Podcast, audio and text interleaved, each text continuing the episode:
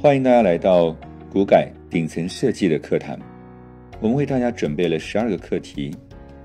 我是刘玉良，今天为大家分享的是第七个话题：一生有你，你需要什么样的合伙人？在创业的过程中，会经历千难万险，跋涉千山万水。如果有合伙人相互支撑、相互砥砺，实在是莫大的幸事。问题的关键是我们要选择什么样的合伙人呢？刘备五十一岁的时候还在仰天长叹：“我此生何时才能成事？”而此时上天给他送来了一个英才——诸葛亮。英才加上雄才，是为英雄。英才就是聪明，雄才就是勇敢。那我们的团队具备这样多元化的人才吗？我们认为选择合伙人有重要的三个标准，我们称之为一个相同，两个不同。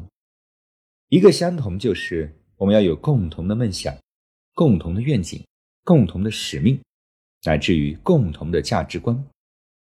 如果我们在前进的过程中没有共同的使命和愿景，我们就会四分五裂。有人是为了利益而做。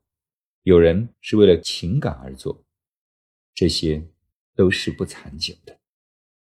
第二个不同呢，我们称之为说，我们要有不同的能力、不同的个性，这样才可以起到化学反应，起到优势互补的作用。阿里巴巴在创业的时候，马云汇集了十八战将，但是真正产生化学反应的是来了一位英才蔡崇信，做出了财务规划。做出了投融资的决策。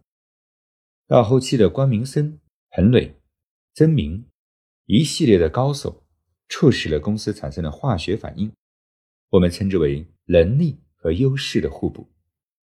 第三个不同呢，我们称之为是经历的不同，因为一个人经历的不同，就会带来眼光的不同，带来眼界的不同。小米在创业的时候，他是准备做手机。其实雷军先生本人是没有做硬件的经验的，他是做金山软件出身，所以他选择了去找很多硬件的工程师来合作，我们称之为经验的互补。好的，我们总结一下：第一个相同就是使命和情怀、价值观相同；第二个是优势和能力的互补；第三个是经验的互补。